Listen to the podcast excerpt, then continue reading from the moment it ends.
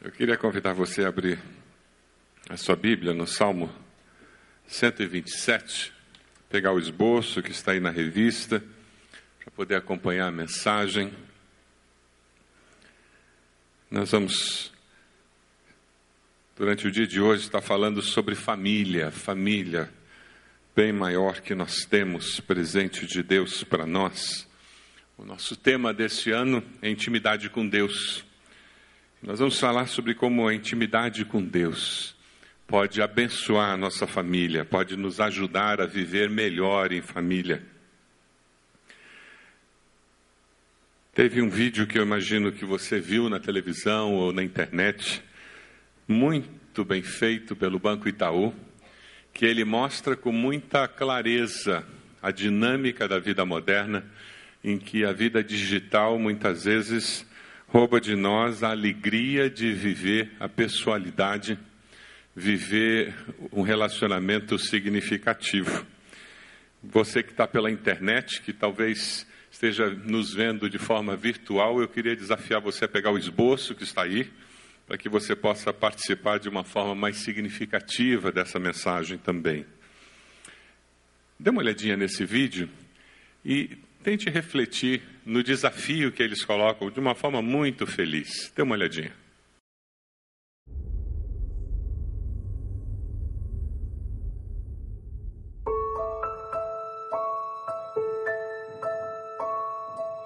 É lindo ver o mundo se tornar digital. Mas todos nós precisamos vigiar para que ele nunca deixe de ser humano e pessoal. Afinal, fomos nós que criamos a tecnologia para servir a raça humana. A internet que nós criamos veio para melhorar e mudar muitas coisas. Mas tem coisas que ela não pode e não deve mudar. Amigos não podem ser feitos só pela internet, nem amizades, nem laços de família mantidos por e-mail e mensagens curtas. Não é o GPS que vai guiar a sua vida. Nem é papel do Waze ensinar seu filho qual o melhor caminho a tomar na hora da tormenta. Afinal, não é o Wi-Fi que mantém a nossa conexão com aquelas coisas inexplicáveis e divinas que só a raça humana tem a senha. Por isso, lembre-se é fim de ano. Feche os olhos, olhe para dentro e faça um download só de coisas boas. E aí você vai ver que de todos os aplicativos que nós fomos capazes de criar, nenhum é melhor que o aplicativo que você tem dentro de você, chamado Coração.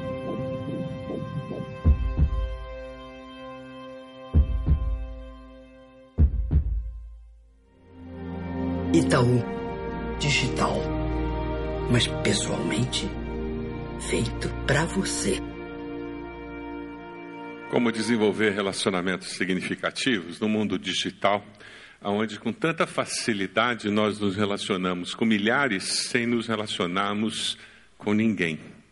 É tão fácil nós ficarmos na superficialidade dos relacionamentos e não conhecermos ninguém de fato nós podemos cair nessa armadilha até dentro de casa. E nos nossos relacionamentos e na nossa comunicação familiar, nós ficarmos nos fatos, no nível superficial de comunicação e de fato não conhecermos aqueles com quem nós convivemos e que carregam o nosso sobrenome, não é verdade? Eu queria desafiar você a abrir o Salmo 127, um salmo que foi escrito por Salomão, conhecido como o homem mais sábio que já existiu, mas ele escreve esse salmo inspirado por Deus. E sabe o que aconteceu no final da vida dele? O final da vida dele foi caótico, porque ele justamente não seguiu o que ele escreveu nesse salmo. Ele começou muito bem a sua vida, mas no final da vida, ele deixou de ter um relacionamento íntimo com Deus e ele colhe as consequências de não confiar em Deus de tomar decisões no seu governo que não eram inspiradas e dirigidas por Deus, e ele destrói a sua nação que ele liderava. Ele, na sua família, toma decisões que não eram dirigidas por Deus, e com aquela quantidade imensa de casamentos com mulheres que não amavam e não temiam a Deus, ele destrói a sua família. Ele parou de depender de Deus, parou de buscar intimidade com Deus, ele permitiu que outros deuses, outras preocupações ficassem entre ele e o seu Deus. Isso serve de alerta para nós, porque aquele que está de pé, cuide que não. Olha para a pessoa do lado e diz: fique esperto. Para cair, basta estar de pé. Para cair, basta estar de pé. Veja se a pessoa do lado já achou o Salmo 127. Se ele não achou, ajude-o a achar, a se conectar, a fazer o que for necessário para chegar no texto. Mantenha o texto aberto para que a gente possa trabalhar com ele durante a mensagem. O texto nos diz assim: se não for o Senhor o construtor da casa, será inútil trabalhar na construção. Se não é o Senhor que vigia a cidade, será inútil a sentinela montar guarda. Será inútil levantar cedo, dormir tarde, trabalhando arduamente por alimento. O Senhor concede o sono àqueles a quem Ele ama. Os filhos são herança do Senhor, uma recompensa que Ele dá. Como flechas nas mãos do guerreiro são os filhos nascidos na juventude. Como é feliz o homem que tem a sua aljava cheia deles. Não será humilhado quando enfrentar seus inimigos no tribunal. Esse salmo aborda três áreas muito importantes na vida de qualquer pessoa a área das conquistas, das realizações, a área da segurança, quem que não anseia por viver com segurança, e a área da família, quem não deseja ter uma família estável, uma família equilibrada, uma família saudável. O Salmo nos leva a examinar essas três áreas e a colocarmos essas três áreas em equilíbrio. Eu queria que nós pensássemos um pouquinho, usando o tema desse ano da nossa igreja, intimidade com Deus, pensando nas nossas conquistas. Veja a primeira parte do versículo primeiro. Vamos ler juntos? Vai aparecer na tela a primeira parte do versículo primeiro. Se não for o Senhor o construtor da casa, será inútil trabalhar na construção. O ser humano é um construtor. Deixa eu fazer uma pergunta. Quantos aqui inventaram de fazer conserto nesse feriado? Levanta a mão. Ah lá, uma porção de gente. Abriu a caixa de ferramenta, sujou a mão. Eu não vou perguntar quantos foram bem-sucedidos.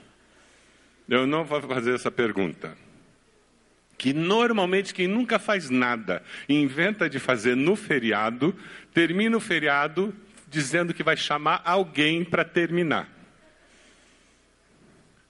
O ser humano é um construtor por natureza. Nós fazemos casas, fazemos carros, barcos, computadores, aviões, televisores, represas, hospitais, indústrias, satélites, o ser humano é construtor por natureza. Mas isso é natural, está na nossa natureza construir. Afinal de contas, nós somos feitos à imagem e semelhança de quem? De Deus, o construtor do quê? Do universo. Nós somos feitos à imagem e semelhança de um ser que construiu o universo. É natural que nós desejemos construir coisas. E, e isso brota naturalmente. Só que existem duas maneiras de construir. Nós podemos construir dependendo desse Deus, que é o grande construtor, ou podemos construir cheios de autossuficiência. Nós temos na Bíblia um exemplo disso. Lembra da história da Torre de Babel? Eles manifestaram essa necessidade de construir, mas fizeram isso com autossuficiência, buscando glória própria buscando se autopromover. E toda vez que o ser humano faz isso buscando autopromoção, ele acaba dando com os burros na água, como nós dizemos. Porque ele não consegue viver fazendo isso sem gerar confusão, sem gerar agressão, sem gerar inveja. Porque a motivação básica está equivocada. Veja o que aconteceu lá em Gênesis 11, nós vemos o relato da construção da Torre de Babel. Depois disseram: Vamos construir uma cidade com uma torre que alcance os céus, assim nosso nome será famoso e não seremos, e não seremos espalhados pela face da terra. O Senhor desceu para ver a cidade, a torre que os homens estavam construindo. E no verso 8 Assim o Senhor os dispersou dali por toda a terra e pararam de construir a cidade. Como não cair nessa armadilha da autossuficiência para manifestar essa necessidade de construir uma carreira, construir uma família, de manifestar a minha criatividade construindo coisas?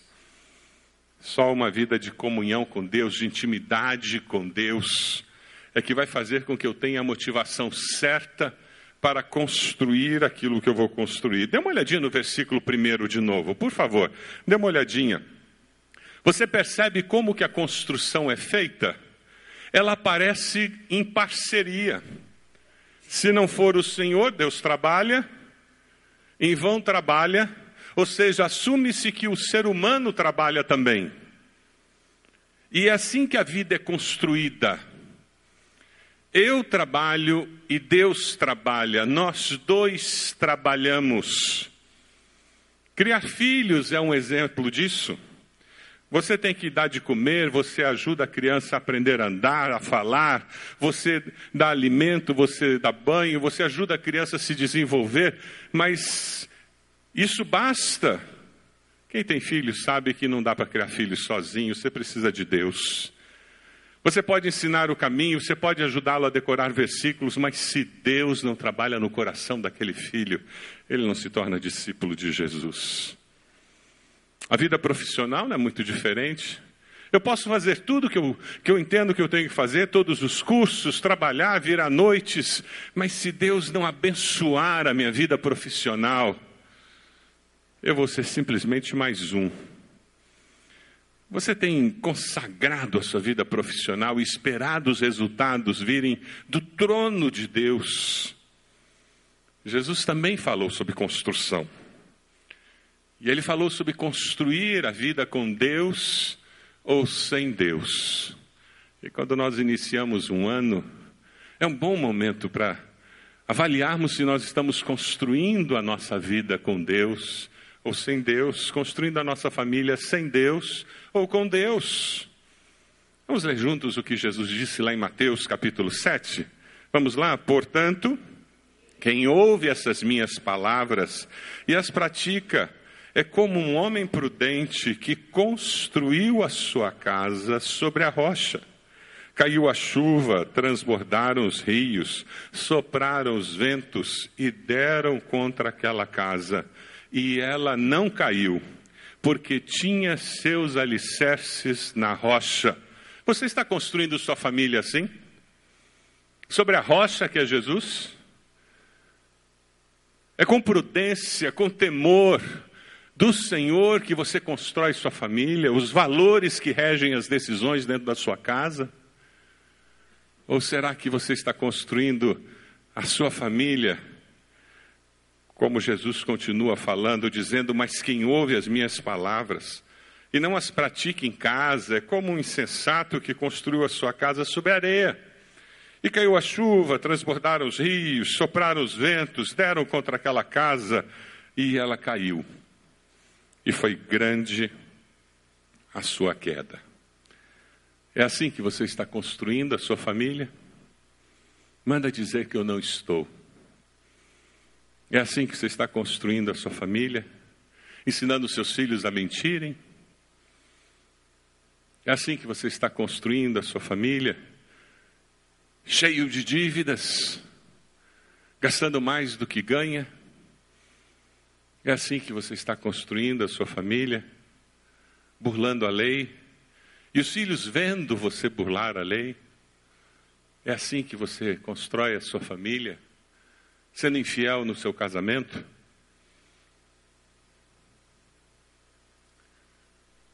Será grande a sua queda.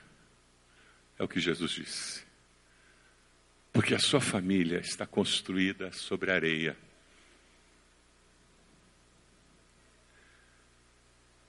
A intimidade com Deus, ela nos permite construir a nossa vida sobre a rocha, sobre base sólida. E isso nos garante segurança, certeza de que não importa o que venha na nossa direção, não importa o ataque que nós venhamos a sofrer, eu sei em quem tenho crido. E eu sei que Ele há de me proteger. Você vive com essa segurança? Diga amém. É por isso que é tão importante eu fazer parte de uma comunidade de fé. É tão importante eu fazer parte de um clube da Bíblia, ler a Bíblia todos os dias. É por isso que é tão importante eu investir na vida dos meus filhos, ensinando a palavra de Deus para eles, porque eu quero construir a minha família em bases sólidas. Eu quero construir a minha vida sobre a rocha porque eu quero viver com segurança. Veja, a segunda parte do primeiro versículo nos fala sobre isso. Vamos ler juntos a segunda parte do versículo primeiro? Se não é o Senhor, será inútil. Segurança. Quem que não precisa de segurança nos nossos dias, não é verdade? E a gente paga vigia se você mora em casa, você paga seguro contra assalto, você põe alarme monitorado, você põe cerca elétrica. Se você mora em prédio, você paga o porteiro, você paga condomínio, paga seguro para o carro. Segurança é um dos anseios básicos do ser humano. Sentir-se seguro. Nas cidades antigas existiam guardas que vigiavam durante a noite protegendo contra os ataques dos inimigos. Israel tinha muitos inimigos. Eles estavam sempre se protegendo contra ataques de surpresa. Segurança é um assunto real para indivíduos e para famílias. Nos tornamos uma sociedade tão neurótica que pais hoje não deixam filhos brincar na rua. Quem aqui cresceu brincando na rua? Eita, você está falando da tua idade, hein? Eu me lembro de chegar do, do grupo escolar, aquele tempo de grupo escolar, tirar o guarda-pó branco. Lembra do tempo que você ia de guarda-pó branco para o grupo? Tirava o guarda-pó, pendurava e sumia com a minha bicicleta e meu cachorro. Eu sabia que tinha hora para voltar para a janta. Ai de mim se não chegasse na hora da janta. Mas a minha mãe não tinha ideia de onde eu estava.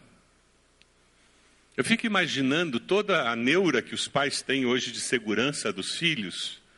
Nós tínhamos um clubinho, era uma casa abandonada, que tinha uma parreira no meio do mato, no fundo do quintal da casa, e a gente cavou um buraco naquela aquela parreira, era o nosso clubinho. Você consegue imaginar a quantidade de bicho que tinha naquele fundo do quintal?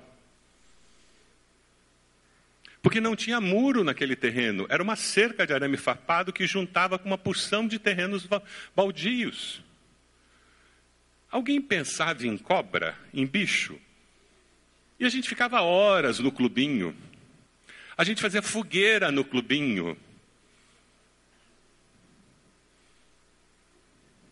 Alguém fazia fogueira no clubinho, essas coisas? Esses conceitos de segurança não existiam e a gente sobreviveu.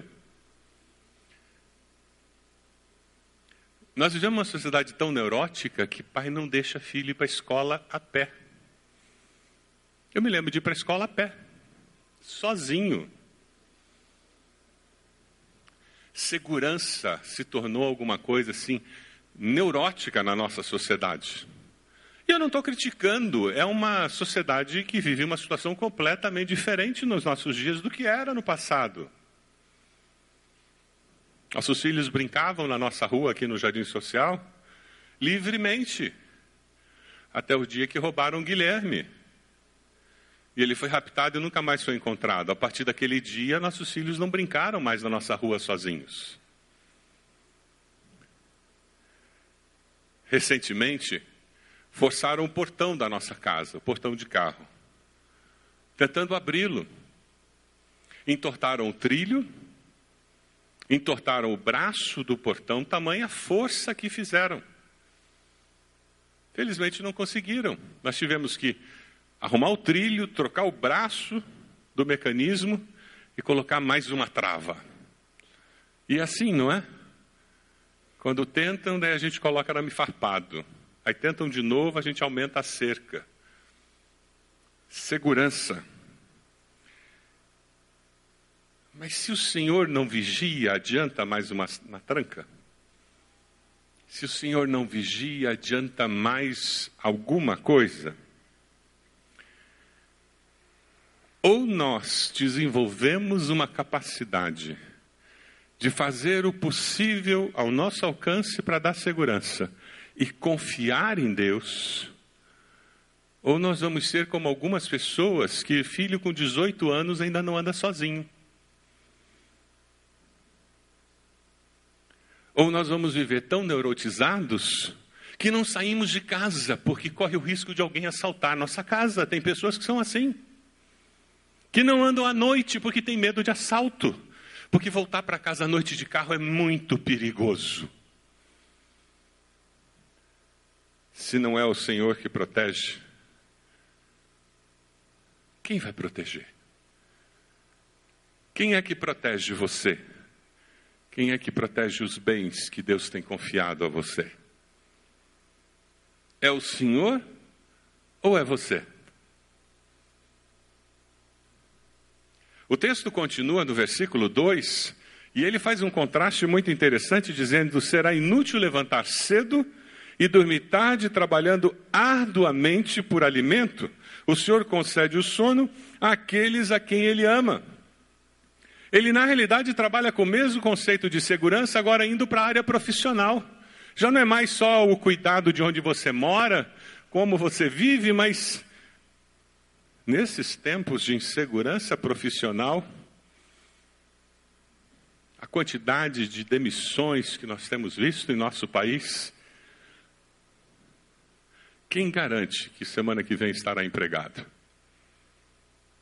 E quem tem concurso público, quem garante que você vai estar naquela repartição boa semana que vem? Podem transferir você. É só mudar o chefe. Ou inventam de mandar um cara que vai infernizar a sua vida.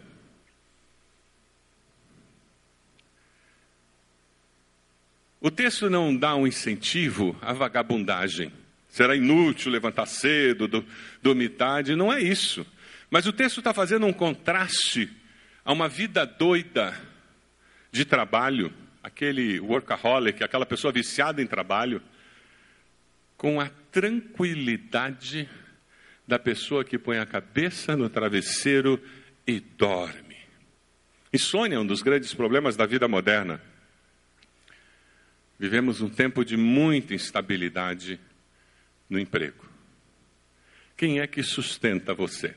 Quem é que mantém a sua família? É o seu emprego ou é Deus? Porque se é o seu emprego, você vai amanhecer acordado. Nesses tempos, então? Mas se é Deus, fica mais fácil. Porque mesmo que falte o emprego, sua família estará sendo sustentada. Amém? Essa é a segurança de quem conhece a Deus. Essa é a diferença que faz eu ser de Jesus. É Deus quem me sustenta. Em tempos como esse que nós estamos vivendo, quem conhece a Deus pode descansar, sabendo que mesmo que falte um emprego aqui, Deus há de me sustentar até que eu encontre um emprego ali. Porque Deus é fiel. Ele é quem protege todas as áreas da minha vida. O Salmo 121 nos fala de segurança e proteção. Aquele vigia tinha andado o dia inteiro, estava com muito sono. Todos no acampamento dormiam. Ele olhava para as montanhas e via, via vários sinais de outros grupos que estavam indo para Jerusalém para adorar. E ele olha aquelas montanhas, e no Salmo 121 ele diz: Levanto meus olhos para os montes e pergunto: De onde me vem o socorro? E ele mesmo diz: O meu socorro vem do Senhor que fez os céus e a terra. Ele não permitirá que você tropece, o seu protetor se manterá alerta. Ele estava com dificuldade de ficar acordado, cansado, com sono. E ele diz: Mas Deus não vai cochilar, Deus não vai dormir, porque Deus vai vigiar. Durante 2016, quem confia em Deus, quem está construindo a sua vida sobre a rocha, tem a segurança de que Deus não dorme, não cochila e nunca nos abandona. Amém? Vive com a segurança de que Deus é por nós. Mas para que você tenha essa segurança, você precisa caminhar perto de Deus. Você precisa ter um relacionamento íntimo com Deus. Você precisa buscar a Deus. Você precisa estar andando com Deus. O grande problema de Salomão, o autor desse salmo, é que em determinado momento da vida dele, ele perdeu este caminhar com Deus. Que isto não aconteça comigo nem com você. Mas que nós possamos chegar até os últimos dias das nossas vidas, tendo um caminhar íntimo, diário com o nosso Deus. A terceira parte do salmo é muito interessante porque ela fala da família. Vamos ler juntos o versículo 3 até o 5? Os filhos são herança do Senhor, uma recompensa que ele dá. Como flechas nas mãos do guerreiro, são os filhos nascidos na juventude. Como é feliz o homem que tem a sua aljava cheia deles. Não será humilhado quando enfrentar seus inimigos no tribunal. Eu encontrei uma poesia que eu achei muito interessante. Eu queria repartir com vocês. Talvez você tenha visto, ela andou rodando aí pela internet. Família é prato difícil de preparar. As mulheres aí que são cozinheiras vão gostar, os homens aí que estão dando de, de mestre Cuca também vão gostar. Vem, vem do livro Arroz de Palma, de Francisco Azevedo. Família é prato difícil de preparar. São muitos ingredientes, reunir todos é um problema. Não é para qualquer um, não. Os truques, os segredos, o imprevisível, às vezes dá até vontade de desistir. Mas a vida sempre arruma um jeito de nos entusiasmar e de abrir o apetite. O tempo põe a mesa, determina o número de cadeiras e lugares, súbito feito milagre, a família está servida. Fulana sai a mais inteligente de todas. Beltrano veio no ponto. É o mais brincalhão e comunicativo. Unanimidade. Cicrano, quem diria? Solou, endureceu, murchou antes do tempo. Esse é o mais gordo, generoso, farto, abundante. Aquele, o que surpreendeu e foi morar longe, ela é a mais apaixonada. A outra, a mais consistente. Já estão aí todos, ótimo. Agora põe o avental, pegue a tábua, a faca mais afiada e tome alguns cuidados. Logo, logo você também estará cheirando a alho e cebola. Não se envergonhe de chorar. Família é prato que emociona. E a gente chora, chora mesmo, de alegria, de raiva ou de tristeza. Primeiro cuidado: temperos exóticos alteram o sabor do parentesco. Mas, se misturadas com delicadeza, essas especiarias que quase sempre vêm da África e do Oriente e nos parecem estranhas ao paladar, tornam a família muito mais colorida, interessante e saborosa. Atenção também com os pesos e medidas. Uma pitada mais disso ou daquilo e pronto é um verdadeiro desastre. Família é prato extremamente sensível. Tudo tem que ser muito bem pesado e bem medido. Outra coisa é preciso ter boa mão, ser profissional, principalmente na hora que se decide meter a colher. Saber meter a colher é uma verdadeira arte. Às vezes, o ídolo da família, o bonzinho, bola cheia que sempre ajudou, azedou a comida só porque meteu a colher. O pior é que ainda tem gente que acredita na receita da família perfeita. Bobagem, tudo ilusão. Família é afinidade, a moda da casa. E cada casa gosta de preparar a família a seu jeito. Há famílias doces, outras meio amargas, outras apimentadíssimas. Há também as que não têm gosto de nada. Seria assim um tipo de família dieta que você suporta só para manter a linha. Seja como for, família é prato que deve ser servido sempre quente, quentíssimo. Uma família fria é insuportável, impossível de se engolir. Enfim, receita de família não se copia, se inventa. A gente vai aprendendo aos poucos, improvisando, transmitindo o que sabe no dia a dia. A gente cata um registro ali de alguém que sabe, conta, e outro aqui que ficou no pedaço de papel. Muita coisa se perde na lembrança. O que esse veterano cozinheiro pode dizer é que, por mais sem graça, por pior que seja o paladar, família é prato que você tem, é prato que você tem que experimentar e comer.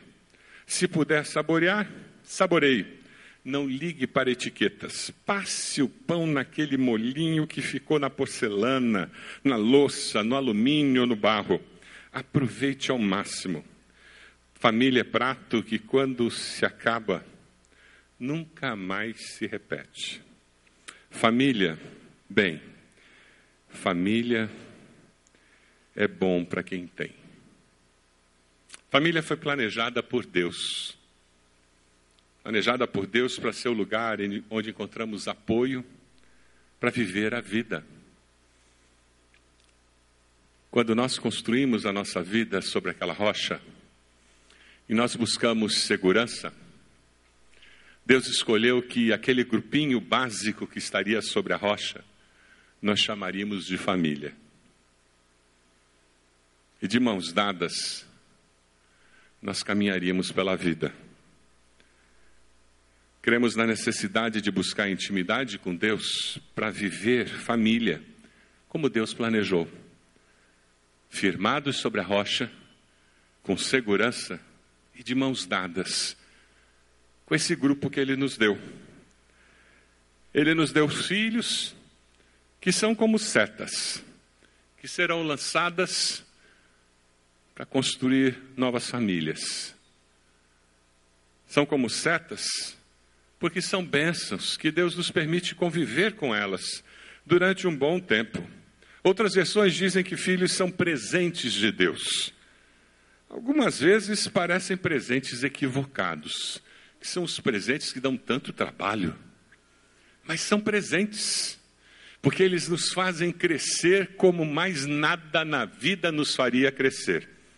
Quem não tem filhos não sabe o que eu estou dizendo fica me olhando com uma cara de ponto de interrogação, dizendo: será? Pode crer, você não faz ideia do que eu estou dizendo. Quando temos filhos, descobrimos quão egoístas nós somos. Quando temos filhos, descobrimos o quanto ainda temos para crescer, para poder dizer que somos adultos. Quando temos filhos, descobrimos o potencial de ser humano que existe dentro de nós, que ainda não foi explorado. Por isso que eles são bênção de Deus. Filhos nos tornam pessoas melhores. Filhos nos desafiam.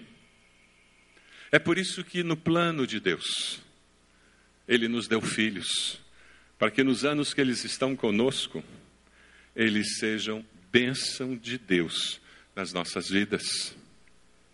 Nos dias de hoje, nós encontramos muitos casais que evitam filhos. Alguns até com a pílula do dia seguinte, o que é crime, é abortiva. Não faça isso.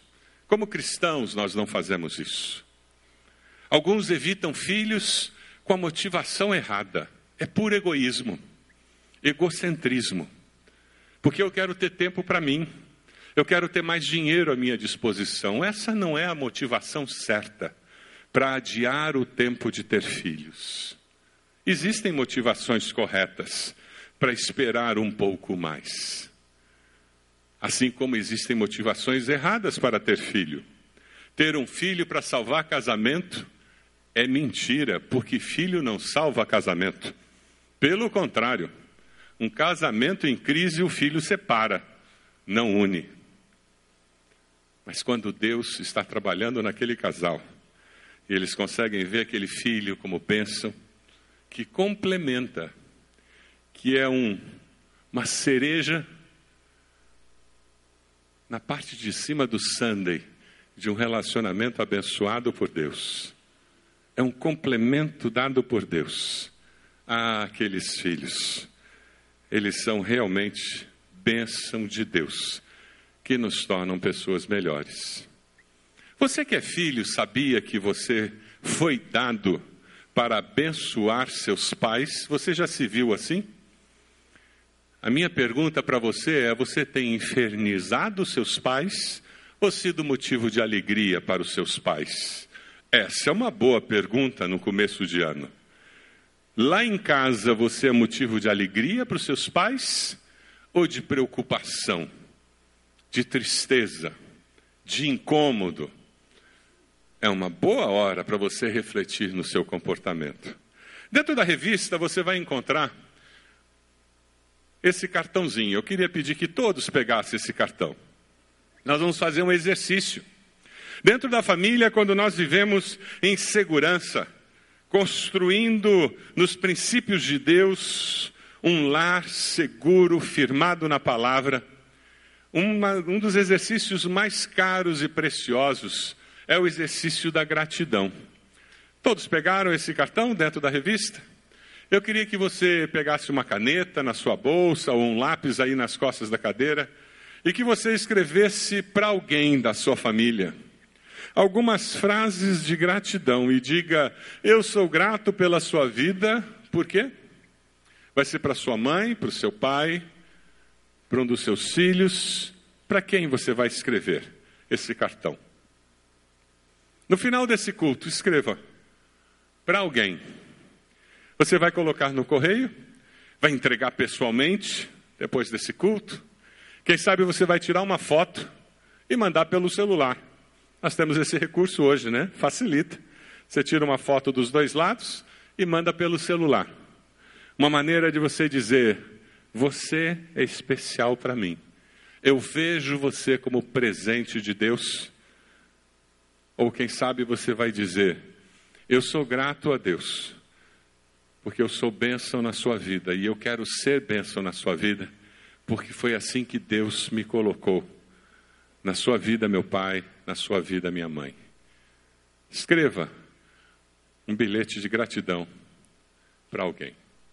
Você terminou de escrever? Feche seus olhos, ore por essa pessoa, agradecendo pela sua vida, pedindo bênção de Deus sobre ela, pedindo que Deus se revele sobre a vida dela.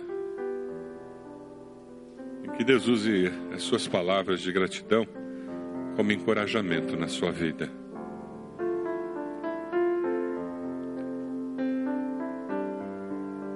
Eu tenho algumas perguntas para fazer para você com relação a esse novo ano. Quando nós entendemos o lugar dos nossos sonhos e a necessidade de depender de Deus para construir o alicerce das nossas conquistas.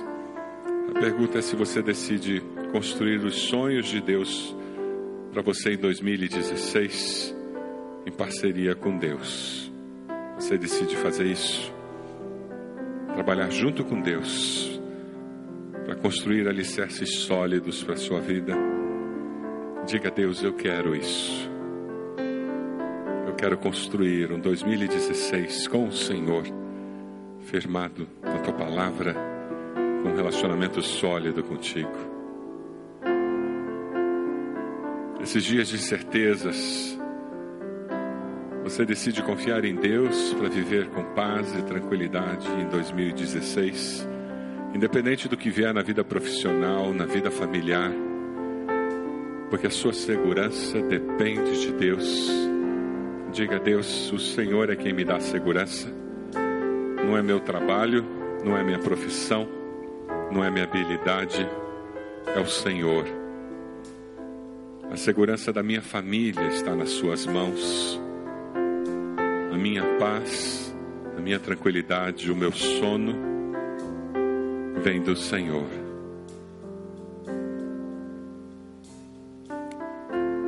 Você reconhece que a sua família é abençoada por Deus. E você diz: Deus, cumpra seus propósitos na vida da minha família Diga isso para Deus.